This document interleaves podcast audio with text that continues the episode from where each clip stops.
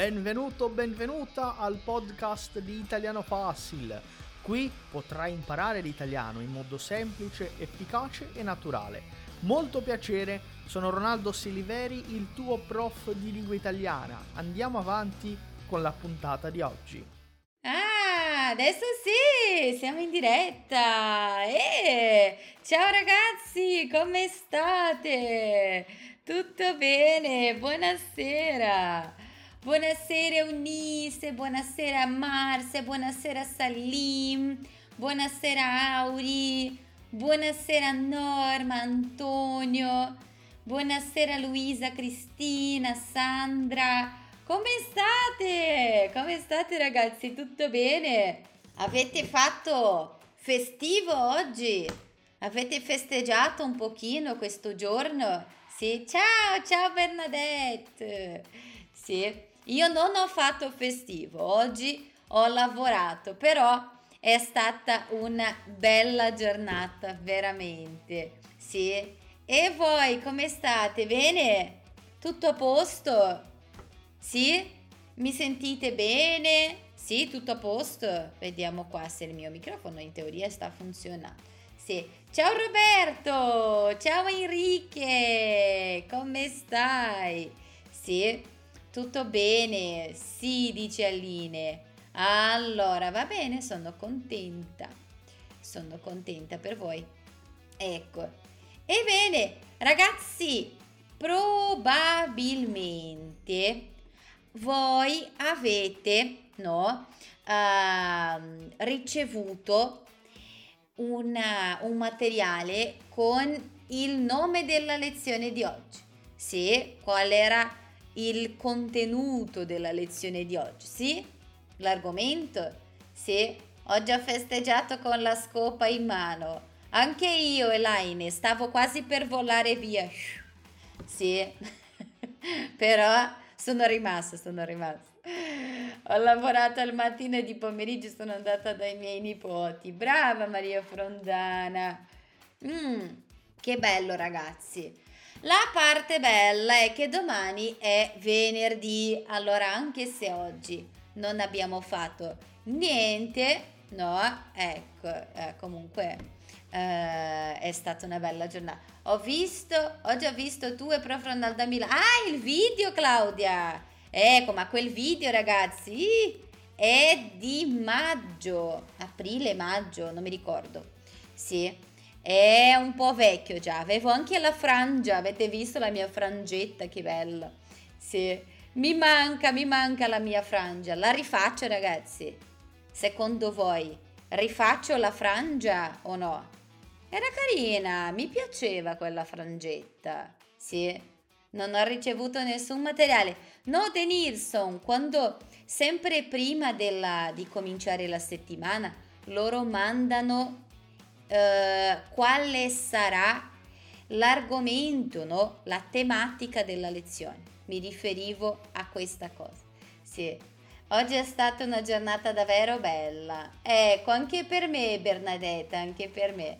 Sì, ecco, anche a me piace, eh? a me piace la, la frangetta. Sì, ma è molto lavoro. Ah, io lavo i miei capelli e basta. E lì la frangetta è, è eh, impegnativa. Sì. Ebbene ragazzi, oggi parleremo no, di bar e ristorante. Di bar e ristorante. Uh, chi è già stato? Chi è già stato in un bar o in un ristorante in Italia? Scrive io. Vediamo. Ciao Rafa, quanto tempo, è vero, quanto tempo. sì, sì, ho visto. Io sono andata, sì. Possiamo dire io ci, cioè lì in questo posto, io ci sono stato, ci sono stata, no? Ecco, questo ci vuole dire in un bar in un luogo, in questo luogo, no? Io ci sono stato, ci sono stata. Ecco, anche io, anche io. Io uh, ancora non sono stato, ancora non sono stato. Ecco, bene. Allora oggi facciamo la, eh, il tentativo, no? Di imparare com'è la vita, no? Nei bar e nei ristoranti d'Italia.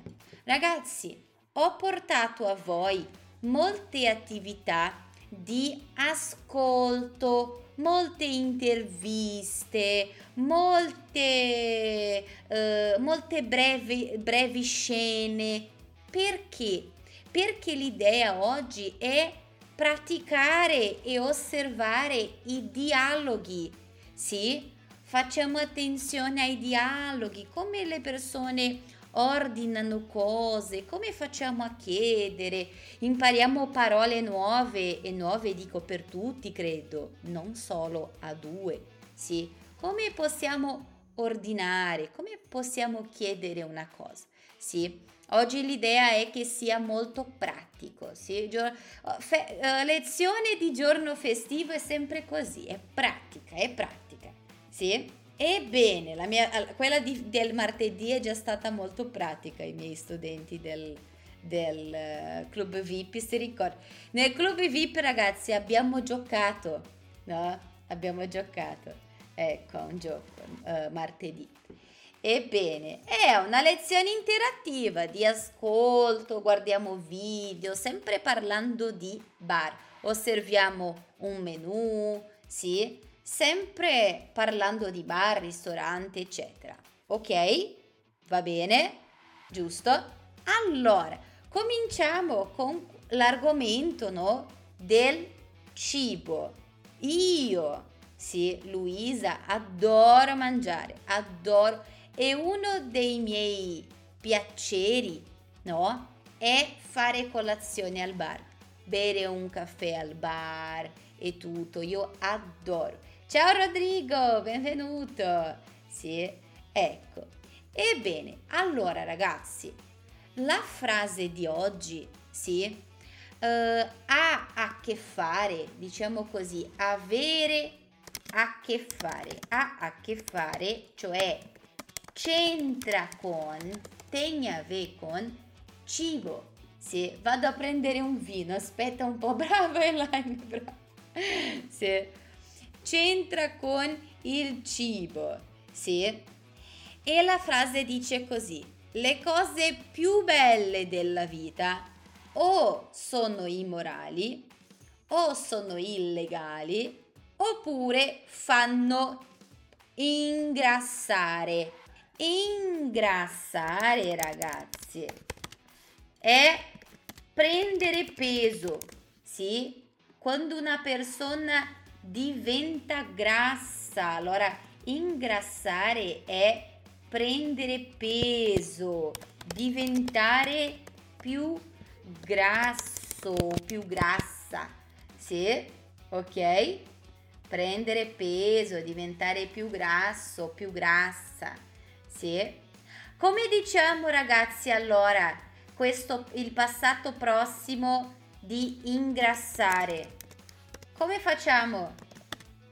Ah, io mi ingordei. Come diciamo questa cosa? Questa è divertente. Come facciamo il passato prossimo di ingrassare? Questa frase è parte di una canzone di Roberto Cal. Davvero? Dale. Sì. Ah. Ah, ragazzi, siccome ingrassare non è un verbo con complemento, no? Sia ingrassare che dimagrire, noi usiamo ausiliare essere.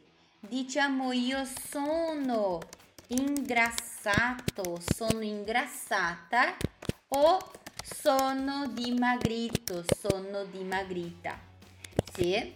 Sono in... Allora se una persona dice, no, una, una volta ragazzi stavo facendo una lezione e ho detto...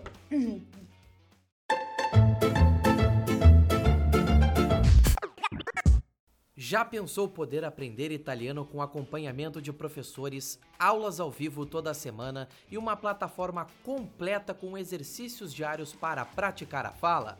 Aqui no Italiano Fácil você encontra todos esses benefícios e muitos outros. Além disso, somos uma escola reconhecida e com presença na Itália. Não perca tempo e fale agora com um dos nossos especialistas em fluência. Acesse italianofácil.com e saiba mais sobre as nossas formações. Allora, tornando a quello che stavo raccontando. Una volta ero in una lezione e, e ho detto, no? a una studentessa, ah, io sono ingrassata, no? Così era un argomento un po', che ne so, capodanno, stavamo parlando di feste. E io ho detto, ah, io sono ingrassata. E lei ha detto, è vero, molto. E io, oh madonna, che sincerità, no?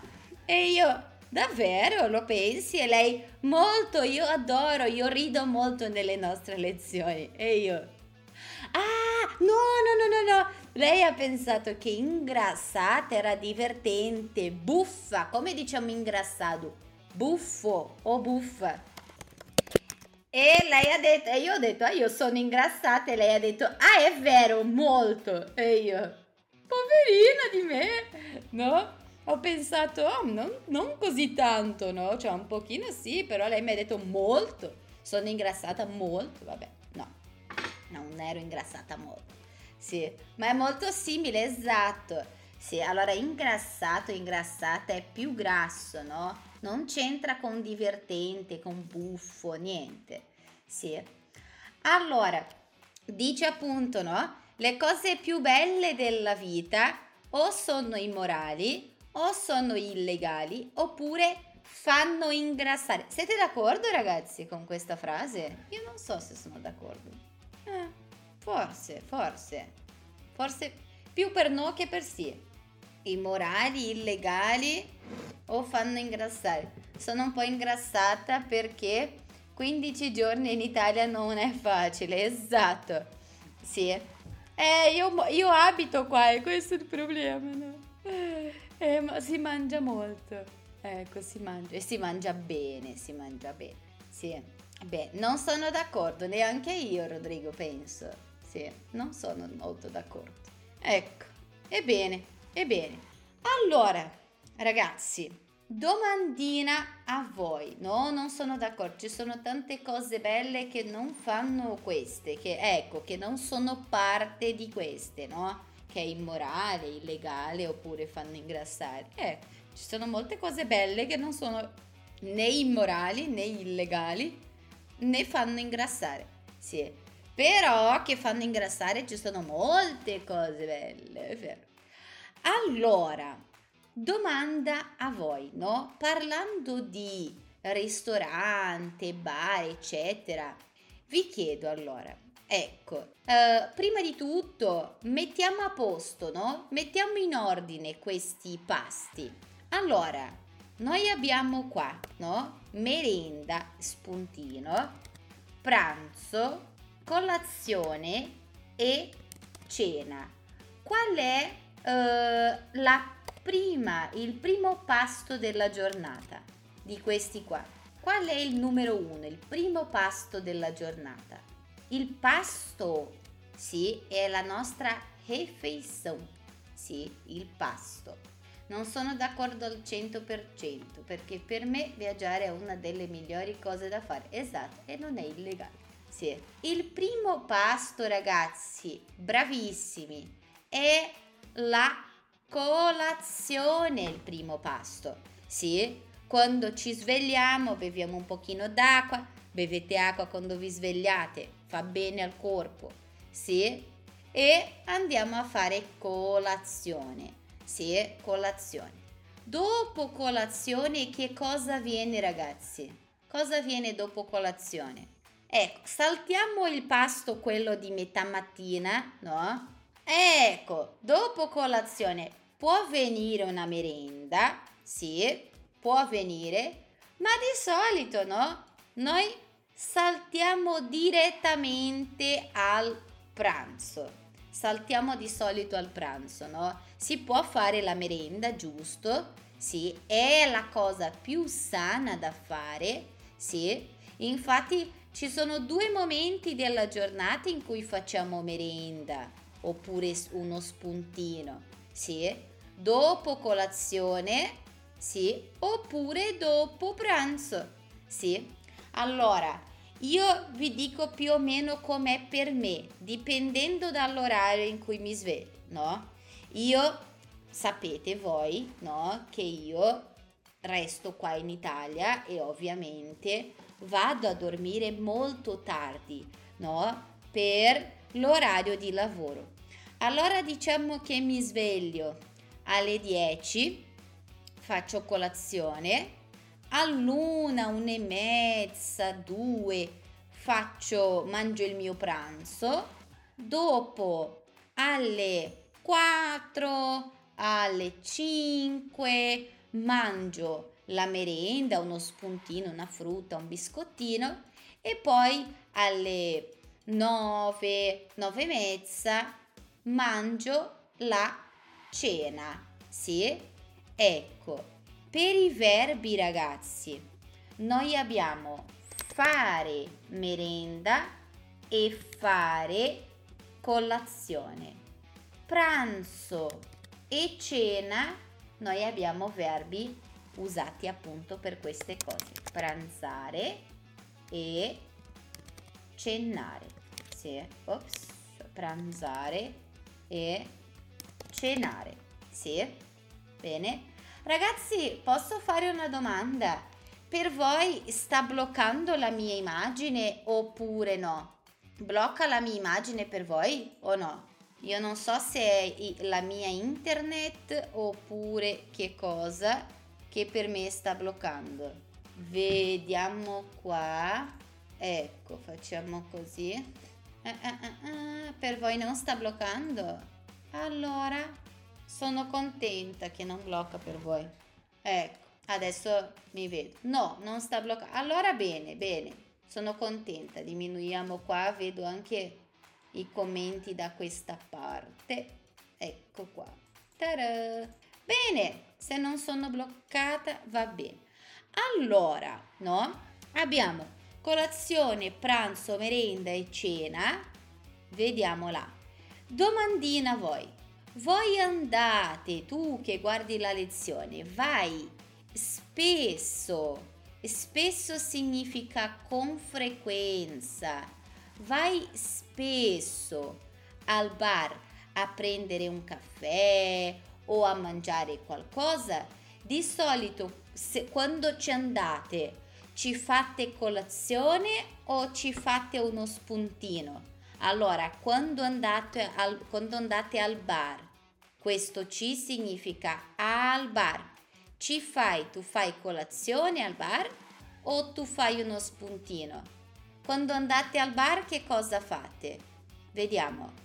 Ci andate spesso per fare colazione, per fare uno spuntino. Io Luisa ci vado spesso, sì, quasi tutti i giorni, sì, per fare uno spuntino, prendere un caffè, sì, ecco, per me è ok, allora ottimo sì, uno spuntino, sì, voi, ma voi, domanda, prima domanda, voi ci andate spesso, andate spesso al bar o no? Eh, rispondiamo anche alla prima domanda. Ecco, ci vado spesso, io ci vado, no? Per prendere un caffè, letteralmente un caffettino. Ebbene, non ci vado, dice Maria Frondana, non ci vado quasi mai sì. Di solito faccio, ecco, ops, dice Maria Stella, di solito, normalmente, no? Faccio uno spuntino. Perché uno? Perché noi diciamo lo spuntino, perché c'è SP, no? Allora, lo spuntino, uno spuntino. Sì, più o meno, dice lui prendo un caffè, ah, e un pão de queijo, brava, brava pe, pre, Pedra, prendo un caffè e un pão de queijo, che buono, sì? adoro, adoro caffè con pão de queijo. Sì. Ecco, ci vado spesso per prendere un caffè, ci vado spesso, ecco, per fare uno spuntino, dice Claudia, no? Vado spesso al bar per prendere un caffè e un dolce. Adoro caffè con dolce, è top, è una combinazione ottima. Sì? Bene, per prendere un caffè e un dolce. Ottimo, bravissimi. Quando andavo in Italia ci andavo sempre, in Brasile più o meno. Ecco, non ci vado ogni giorno, dice Tati ma almeno una volta alla settimana. Almeno, almeno ragazzi, significa uh, il minimo, sì, una volta alla settimana. Almeno una volta alla settimana. Bene, ci vado spesso, faccio uno spuntino, prendo un cappuccino. Ah, possiamo fare un, un rap, rap del bar. Ci vado spesso, faccio uno spuntino, prendo un cappuccino. Sì, basta. Basta internet per oggi. A volte vado in panetteria a fare uno spuntino. Bene, benissimo. Allora, come vi piace, no? Molti di voi avete detto un caffè con dolce oppure solo un caffè, questo e quello. Come vi piace il vostro caffè?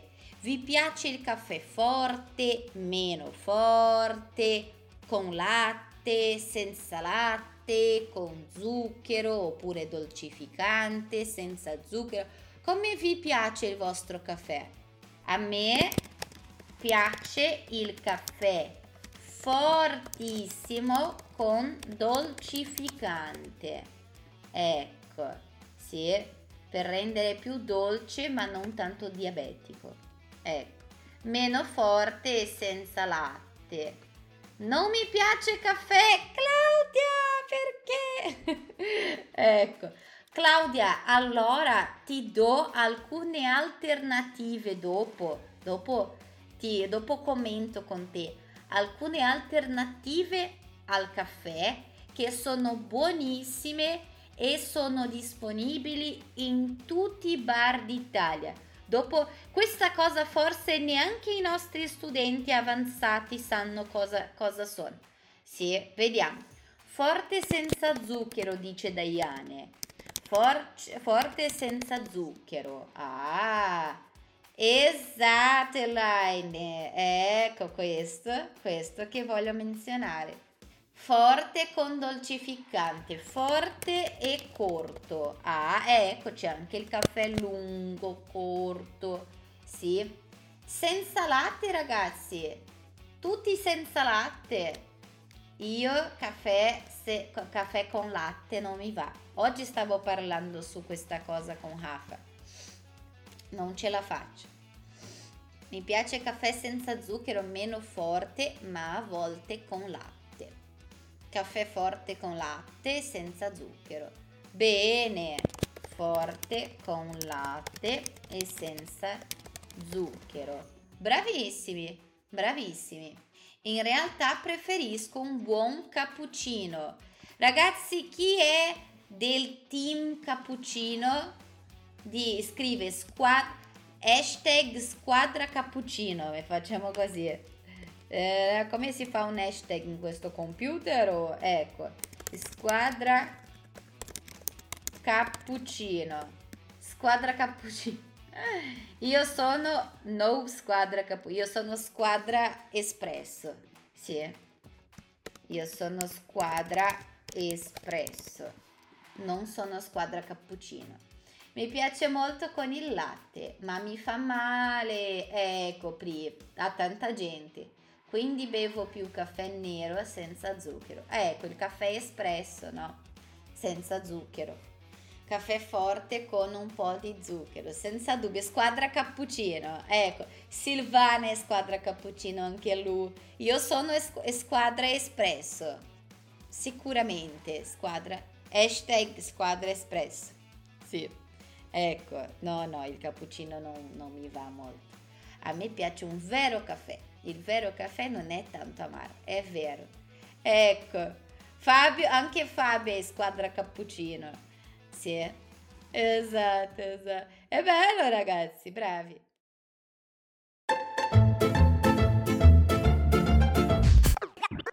Olha só, deixa eu te fazer uma pergunta. Você já acompanha o nosso perfil no Instagram? Todos os dias publicamos conteúdos novos sobre língua e cultura italiana. Por lá você também pode fazer perguntas e participar das nossas promoções. Corre lá e segue a gente, arroba Italiano Fácil. Lá no nosso canal do YouTube temos diversas videoaulas que vão te ajudar a melhorar na língua italiana. Aproveite e se inscreva agora mesmo. É só pesquisar Italiano Fácil e seguir a gente lá. Allora, allora, ultima domanda. E a colazione di solito cosa mangiate? Cosa mangiate a colazione normalmente? Bravo Rafa. Caffè freddo, Pedra. Caffè freddo. Ragazzi, io odio caffè freddo. Odio, non ce la faccio a bere. Per me il caffè è caldo, è, è uscito dalla moca e si beve. Sì. Squadra cappuccino, anche Mali. Sì. Cosa mangiate a colazione? Io mangio, io Luisa, mangio yogurt e cereali. Yogurt e cereali. Sì. Eliane è solo caffè. Povero stomaco, Eliane. Povero stomaco. La gastrite arriva, ragazzi. Se, se la gastrite non vi arriva siete fortunatissimi. Fortunatissimi perché la mia, io bevo un goccio di caffè e il mio stomaco fa. Sì, fa proprio così. Vi giuro. E allora, cosa mangiate? Ops, ho scritto cereali. Yogurt e cereali. Un toast o un panino. Bravo Rafa, un toast. Ecco, toast o un panino. Sì. A colazione mi piace mangiare frutti, frutti, uova, pane e caffè latte. E caffè latte. Attenzione! Caffè latte è una parola con tre doppie. Caffè latte. Caffè latte. Sì? Ecco la papaya, perfetto, spremuta d'arancia, spremuta d'arancia, mirtilli e banana. Antonio, io voglio questa colazione. Antonio, dove abiti? Io vado a fare colazione da te. Sì. io vado a fare colazione. Mirtilli, banana, la papaya, una spremuta d'arancia. Che buono! Sì, le uova sode, ecco, frutta, caffè, giusto, frutti, uova, ah, strapazzate, uova strapazzate, ecco, uova strapazzate, tè con latte o succo, ecco, pane e uovo. Sì. Ciao Neusa! Papaya con avena, avena è ottimo, molta fibra c'ha l'avena. Sì, ecco. Ragazzi, adesso ho preso un'abitudine, vi racconto, ma non raccontate in giro perché questo è un segreto. Sì, cosa succede? Io adesso ho preso l'abitudine, non ridere, non ridere di me. Ho preso l'abitudine di prima di dormire bere un bicchierino di latte con Nesquik, no? Con la cioccolata in polvere. Io mi sento un bambino che beve il biberon, no? Però ho preso questo abito prima di dormire, di andare a dormire, devo prendere un bicchierino di latte con Nesquik. È ridicolo, io mi sento un bebè, però va bene, è così. Sì, sono abitudini che creiamo. Ma non raccontate in giro, eh, perché se no la gente mi prende in giro. Io lo so, io lo so. Sì, ma è così, abitudini. Ecco, bravo, bravo Antonio. Allora vengo a Limeira a fare colazione. Sì, bene, bene. Bravi. Allora, ragazzi, preferi... ah, preferisco latte con uovo maucini. Ah, sai che ovo Maucini io non so se c'è in, in Italia. Io non l'ho mai visto, forse c'è, forse c'è, non lo so. Colazione, non so neanche come si dice ovo maltine in Italia. Uh, a colazione mi piace mangiare pane con formaggio e prosciutto cotto e caffè al latte, bravissimo. Latte di soia. E ragazzi, qualche giorno fa mi hanno domandato Luisa, in Italia ci sono questi latti che non sono uh, che non sono fatti con, con il latte della mucca, no? Sì, c'è il latte di soia, latte di avena, latte di mandorla, no? Di amendola, latte di uh, latte di nocciole, mi sa, qualcosa così. Boh, c'è latte di tutto, i latti vegetali, esatto. Sì, i latti vegetali. Ecco, perfetto, grazie Pri. Sì, in Italia ce ne sono. Sì, tanti tipi, tanti tipi e dappertutto, in tutti i mercati. Sì, tutti i supermercati, insomma. Ebbene, ragazzi, parlando di... è molto costoso? No, Pri, è il prezzo di un latte normale. È il prezzo del latte. Uh, se tu compri il latte fresco, ad esempio un, una bottiglia di latte fresco qua, tu la trovi a, a euro e un euro e 50, un euro e 70. Uh, il, la, il, la confezione di latte vegetale è lo stesso prezzo uno e qualcosa, due euro, sì. Ovviamente, boh, pensando alla, allo stipendio, no, vale la pena il prezzo di qualsiasi bibita che compri, sì. Ma no, non è molto... E addirittura al bar, se al bar tu chiedi, ah, posso, voglio, vorrei un cappuccino con latte vegetale, posso chiedere questa cosa in Italia, Luisa, in, per non bere solo caffè espresso? Certo, chiedete latte vegetale. Ah io vorrei un cappuccino di latte vegetale, la persona lo, lo fa, lo fa, io so perché l'ho visto, eh, avevo dei, dei, colleghi qua in Italia che non, non bevevano il latte vaccino, no? il latte di mucca e, mm, e, e facevano, facevano, colazione con, con un cappuccino no? con latte vegetale, si può, si può. Allora ragazzi, scopriamo alcune cose. Adesso è il momento, adesso è il momento che c'è in tutte le lezioni, di prendere il vostro foglio di carta. Hai sentito, Raffaele? Questo è il momento di prendere il vostro foglio di carta e scrivere là 1, 2, 3. Guardate, io ho già scritto sul mio 1, 2, 3 e una penna ok? Numero uno, che cosa scriveremo?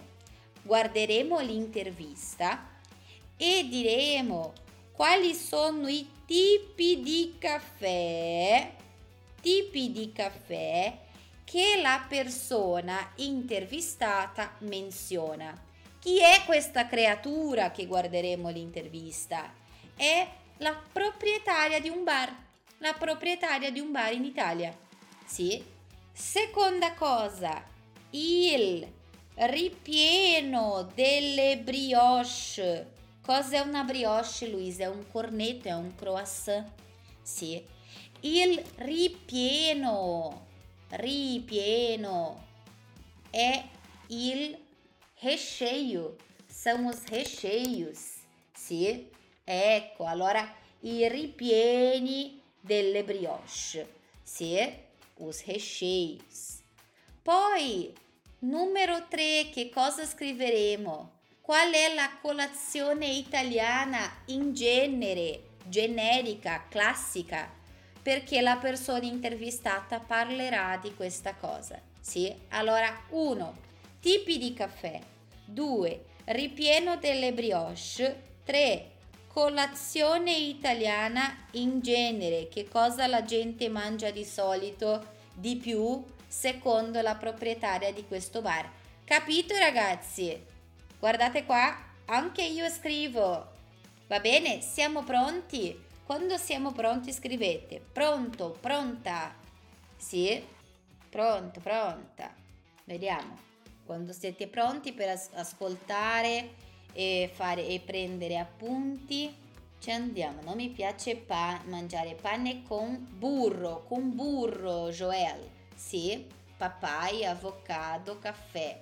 Eh, a me non piace l'avocado. L'avocado non mi piace. Sì, non mi, non mi, non mi va.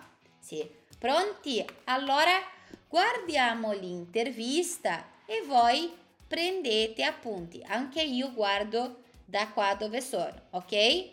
Possiamo? Vai! I clienti preferiscono caffè normale, ristretto, lungo o altro.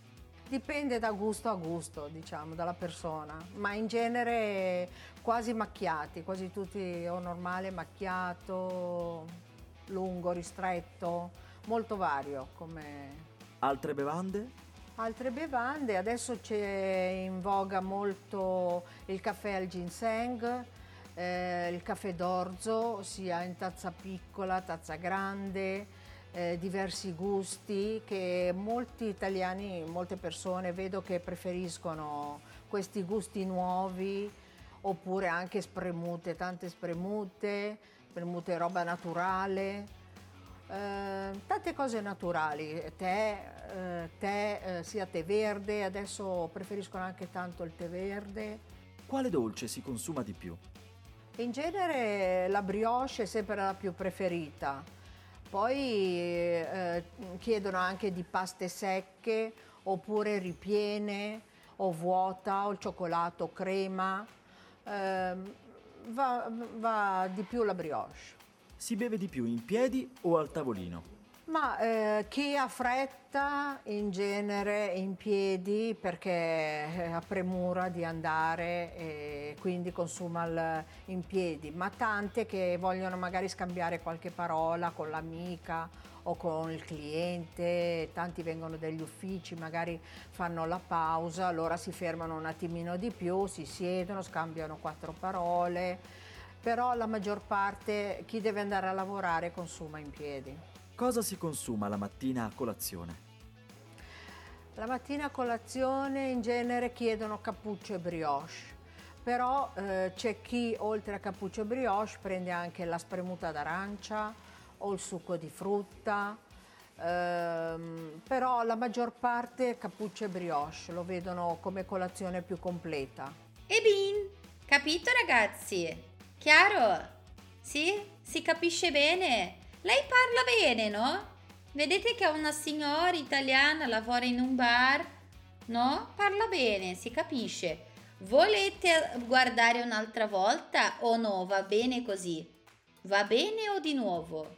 Ditemi voi. Tocca a voi. Mi sa che la parte più difficile è quella dei caffè, no? Perché sono molti tipi, lei menziona, elenca tutti i caffè, va bene? Sì? Io guardo sempre di, di nuovo, per favore. Allora, guardiamolo di nuovo. Via. Esatto, ha una buona dizione, è vero. I clienti preferiscono caffè normale, ristretto, lungo o altro. Dipende da gusto a gusto, diciamo, dalla persona, ma in genere quasi macchiati, quasi tutti o normale, macchiato, lungo, ristretto, molto vario come Altre bevande? altre bevande. Adesso c'è in voga molto il caffè al ginseng, eh, il caffè d'orzo, sia in tazza piccola, tazza grande, eh, diversi gusti che molti italiani, molte persone vedo che preferiscono questi gusti nuovi oppure anche spremute, tante spremute, spremute roba naturale. Eh, tante cose naturali, tè, eh, tè eh, sia tè verde, adesso preferiscono anche tanto il tè verde. Quale dolce si consuma di più?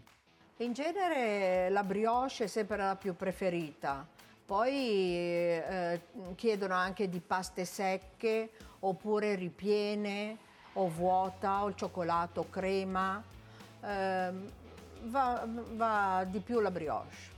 Si beve di più in piedi o al tavolino? Ma eh, chi ha fretta in genere in piedi perché ha premura di andare e quindi consuma il, in piedi, ma tante che vogliono magari scambiare qualche parola con l'amica o con il cliente, tanti vengono dagli uffici, magari fanno la pausa, allora si fermano un attimino di più, si siedono, scambiano quattro parole, però la maggior parte chi deve andare a lavorare consuma in piedi. Cosa si consuma la mattina a colazione? La mattina a colazione in genere chiedono cappuccio e brioche, però eh, c'è chi oltre a cappuccio e brioche prende anche la spremuta d'arancia o il succo di frutta, ehm, però la maggior parte cappuccio e brioche lo vedono come colazione più completa. E bin, adesso sì, seconda volta. Sì, allora vedete che lei parla molto bene, no? Sa articolare le parole, è, è facile da capire. Ma io vedo che più italiani parlano così bene, che sanno articolare le parole, che di quelli che parlano uh, così, che mangiano le parole, no? Allora la dizione è anche un, una questione importante per i propri italiani. Sì. Ebbene, allora ragazzi, di caffè, no? Sia l'intervistatore, sia il giornalista che l'intervistata, che la signora, parlano di tipi di caffè. Quali sono i tipi di caffè che loro menzionano? Quali sono i tipi di caffè menzionati da loro? Ecco, spremuta non è caffè. Ecco, caffè lungo, macchiato, sì, ristretto, ristretto con la doppia T, ristretto, ecco, caffè normale, sì. Poi menzionano alcuni tipi di caffè, due molto interessanti. Caffè al ginseng e caffè d'orzo caffè al ginseng e caffè d'orzo. Che cosa sono questi caffè? Allora, prima, lungo. Qual è, il caffè, qual è la differenza tra il caffè normale? Normale, espresso. Sì, ah, e menzionano anche il cappuccino, non dimentichiamo. Sì, menzionano poi alla fine, ma menzionano. Uh, qual è, che cos'è il caffè uh, normale? Il caffè normale è il caffè espresso. Sì, caffè normale è il caffè espresso. Caffè lungo è l'espresso, però, però si lascia la macchina lavorare un pochino di più e allora si allunga il caffè, è meno forte, sì, è un pochino più lungo. Il ristretto è il contrario, si lascia la macchinetta lavorare di meno, allora espresso normale, medio, lungo e ristretto. Ristretto è quella, primo, è quella prima acqua calda nel caffè e allora è fortissimo. Sì, e più la lasciamo meno forte è. Sì, macchiato è il caffè espresso normale con un pochino di latte, non crema di latte, latte latte, ok? Con un pochino di latte. Um, caffè, il cappuccino, no? Il cappuccino che cos'è? È il caffè, no? È il caffè normale, il caffè espresso con più latte e non è il latte normale, è la schiuma del latte, sì? È il latte con quella, quel vento caldo e si diventa una schiuma, è un caffè cremoso. E poi questi altri due, caffè al ginseng e caffè d'orzo. Non è orso, è d'orzo. Sì?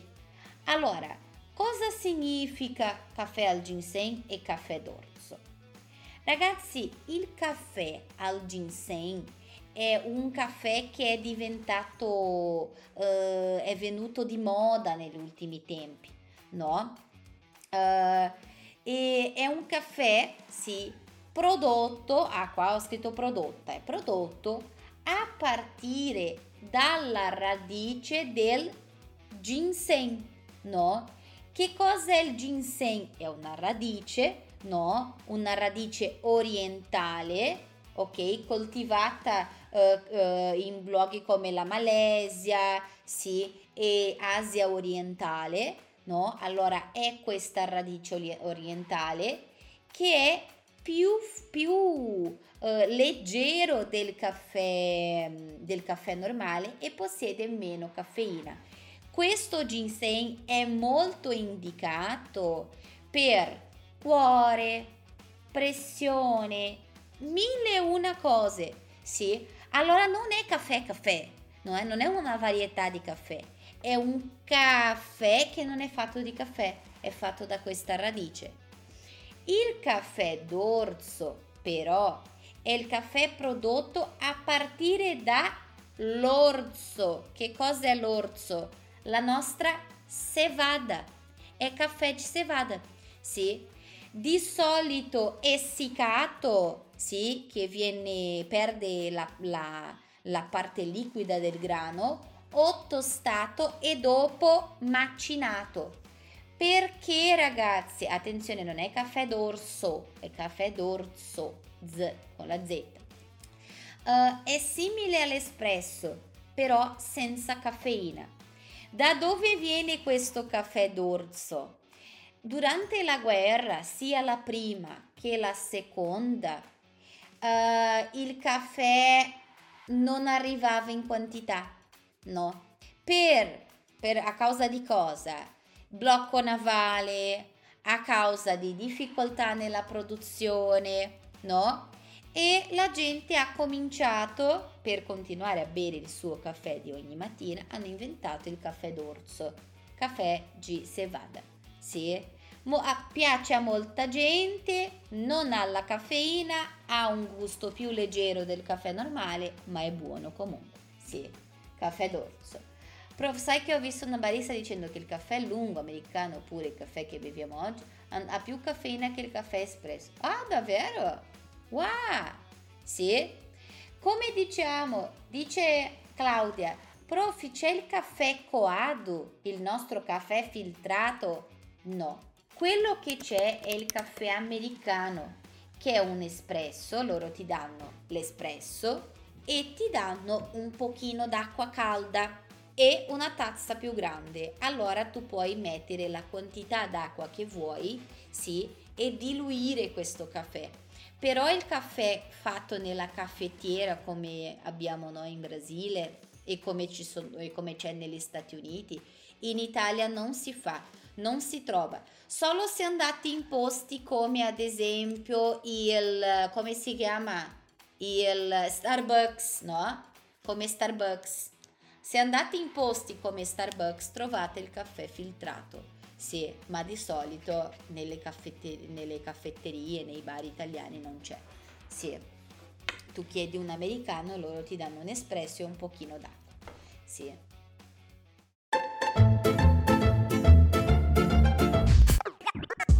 Você sabia que esse é o maior podcast de língua italiana do Brasil? Isso só é possível graças a você e por isso queremos te dar um presente. Envie uma mensagem pra gente pelo Instagram, italianofácil, e informe o número do episódio que você acompanhou e ganhe acesso ao nosso curso básico por 7 dias. Ti sto aspettando! Ciao Teresinha! Bene ragazzi, poi nell'intervista la signora parla di alcuni ripieni, alcuni gusti di brioche o delle paste, ragazzi, paste. Non vuole dire che loro mangiano pasta la mattina, paste, no? São as massinhas, então docinhos com massa, no? Brioche, uh, come si dice, quella uh, bombolone, no? A, a rosquinha, che queste cose, no? Sogno, Bombolone è uguale a sogno. Sì. Ecco. Quali sono i ripieni che la signora menziona? Vediamo. Quali sono i ripieni? Per me è bloccato. Ai, è bloccato. Io questo computer. Brioche, sempre la mia preferita, esatto, lei menziona le brioche. Sì, con la crema, crema pasticcera, sì, esatto, con la crema anche cioccolato, sì, cioccolato, la Nutella, poi abbiamo altri, no? Pistacchio, allora ripiene, sono con qualcosa dentro, sì, allora, questa brioche è ripiena di che cosa? Qual è il ripieno della brioche? Se è cioccolato e tutto, sì? Ok? E secondo lei qual è la colazione italiana in genere, quella più classica? Qual è la colazione italiana in genere? Ecco, c'è la brioche. Ragazzi, attenzione! Vuoto o vuota Ah, è una brioche vuota. Tu dici, mmm, che cosa è vuoto? Voglio assaggiare un vuoto. E ragazzi, io non dico questa cosa perché, perché penso che voi siate stupidi. È perché la prima volta che io sono stata in Italia ho detto vuoto. Mmm, non ho mai mangiato vuoto. Sarà buono. Vuoto vuole dire senza niente dentro, letteralmente vasiu. No? E io ho visto, ah, Brioche di vuoto. Che cosa è vuoto? Proviamo. Non era niente, era letteralmente aria. Brioche di aria. Sì. Esatto, ragazzi. La colazione italiana in genere è il cappuccio. Che cosa è cappuccio, Luisa? Cappuccino. Cappuccino è il diminutivo di cappuccio. Sì. E la brioche. E la brioche. Sì. Esatto. Brava Noeli, a volte con succo di frutta, spremuta d'arancia, ma normalmente cappuccino e brioche. Perché ragazzi? E adesso vi dico anche perché per gli italiani è assurdo quella gente che beve cappuccino dopo pranzo. Perché il latte per gli italiani è visto come parte di un pasto, no? E il latte e immagino che voi sappiate questa cosa, è una sostanza che è difficile da digerire, sì, e eh, c'è tanta gente che ha intolleranza o difficoltà a digerire il latte, allora è la digestione un pochino più lenta. E quando mangiamo il nostro corpo deve già digerire no carne proteina, carboidrato, eh, verdura. E il latte rallenta, rende più lenta questa digestione. La pronuncia non, se, non sarebbe brioche, sì, però questa non è una parola italiana, così come ad esempio uh, questa parola qua noi non diciamo manager, sì, come managgia ad esempio. Diciamo manager, sì, perché brioche è una parola francese, francese. Ecco, ovviamente la brioche al nord è il nostro corneto, al sud la brioche loro capiscono certo che la brioche, se tu dici brioche vuoi anche un cornetto, se ah voglio questa brioche e tu stai puntando su di un cornetto, capiscono che è. Però la brioche al sud è anche quella che è un pane, è un tipo di pane, sì, come la nostra brioche, sì, un tipo brioche, ok? Va bene, allora al nord soprattutto, sì, a parola francese, scusate. Sì, è una parola francese. E bin, allora ragazzi, guardiamo un breve video, guardiamo un breve video di Alma, no? Di Alma TV e tarara, parte 2. Scriviamo, scriviamo in questa tabellina, dentro quella tabellina, esatto, taci ha senso questa spiegazione? Sempre che bovolate la mia pancia diventa gonfia come un pallone. Sì, esatto, pallone con la doppia L. Sì, appunto perché? Perché il latte è proteina e proteina è più difficile da digerire. Perché queste persone che vanno che fanno palestra, che vanno in palestra mangiano proteina? Perché la proteina dà un senso di sazietà molto più lungo perché il corpo ci mette di più a digerire, no? Latte è proteina, no? E la proteina del latte, il lattosio, no? È, è, è pesante da digerire. Sì, ecco. Prego, Tati. Sì, amo bere caffè dopo pranzo. Ma attenzione, io non sto dicendo che gli italiani non bevono caffè dopo pranzo. Caffè espresso, top, è la cosa migliore da bere secondo loro. Sì? Caffè con latte, cappuccino, macchiato, eccetera, no. Sì? Soprattutto cappuccino e caffè latte perché hanno una, una quantità più grande di latte. Ok? Però caffè normale, ristretto, senza latte, insomma, ci sta. Andate avanti. Sì? Guardiamo ragazzi. Allora, guarderemo un breve video di Alma TV, no? Che è una TV eh, di una casa editrice, no? E scriviamo nella tabellina, fate voi la vostra tabellina, scriviamo espressioni che nel video il Signore usa per invitare e espressioni che lui usa per ordinare sì? Invitare, invitare qualcuno a prendere qualcosa, ad andare al bar, ordinare, ordinare al cameriere, sì, al banco, alla persona che lavora al banco, il banconista, ok? Ci siamo? Posso? Posso mettere il video? Sì, anche questo è carino. Sì, ho detto a voi, oggi ci sono 400 video, audio, quello, questo e... Oh, sì? Posso? Ragazzi, non mi volete più bene, non mi, ama- non mi amate più. Se non mi amate più va bene, però mi rispondete. Posso? Sì? Va bene? Giusto? Posso? Allora, se siete pronti, penna e foglio in mano, guardiamo il video, è carino, il dramma, sì, io sono drammatica. Ecco, questo qua. Possiamo? Here we go. Ah no, questo è inglese. Uh, e vai, e vai, e vai. Here we go. E vai. Mm. Vuoi un caffè? Prendi un caffè? Siamo al bar. E queste sono due frasi che possiamo usare per invitare qualcuno. Possiamo anche dire prendiamo un caffè? o anche semplicemente un caffè. Una cosa bella da dire è ti offro un caffè.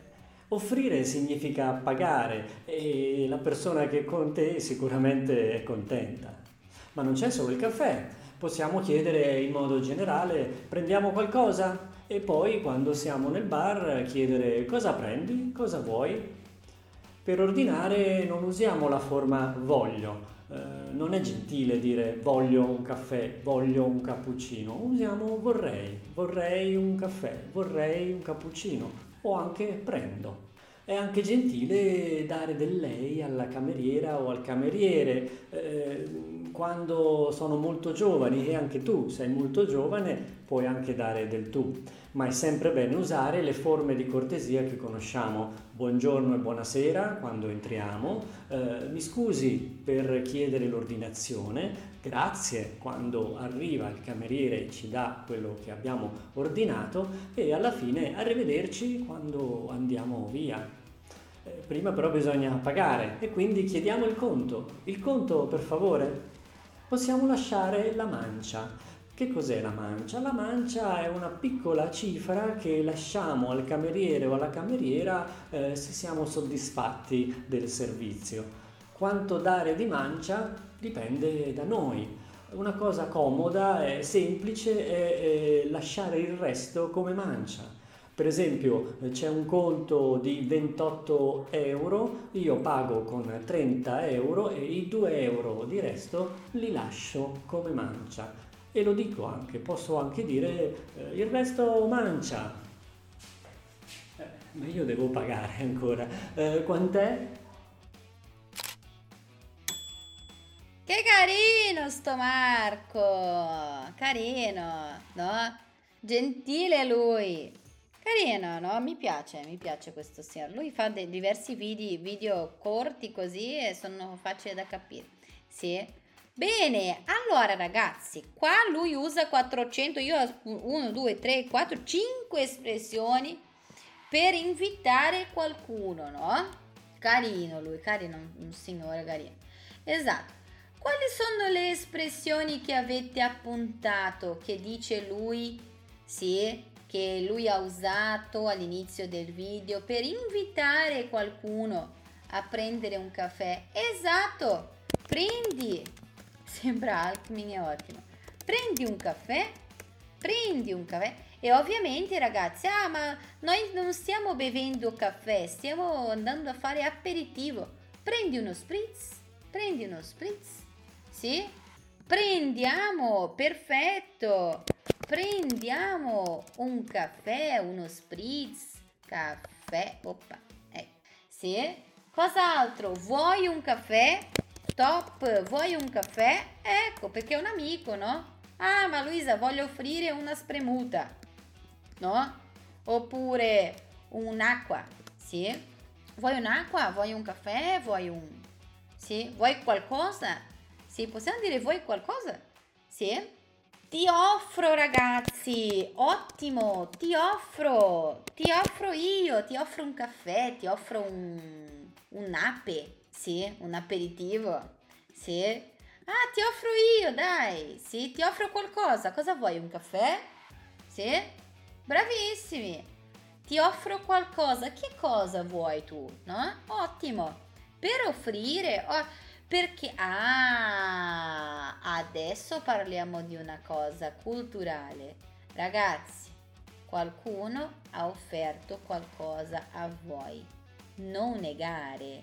Non in, noi, noi in, Bras- in, in, Brasile a volte offriamo per, per cortesia, no? per fare una cortesia.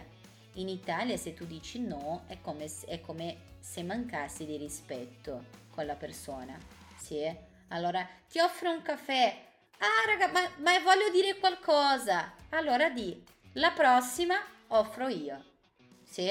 La prossima volta offro io. Sì? Ah, grazie, la prossima volta offro io. Sì? Va bene? Ci siamo capiti? Ok? Ah, grazie, la prossima volta allora offro io. Bene, vediamo se c'era ancora qualcosa. Ecco, possiamo anche chiedere, no? Cosa prendi? Cosa vuoi? Sì, cosa prendi?